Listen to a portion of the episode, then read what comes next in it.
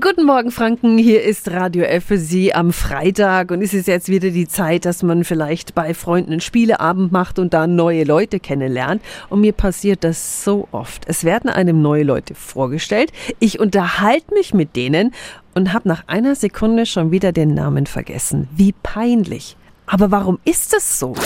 Radio F. Jetzt Tipps für ganz Franken.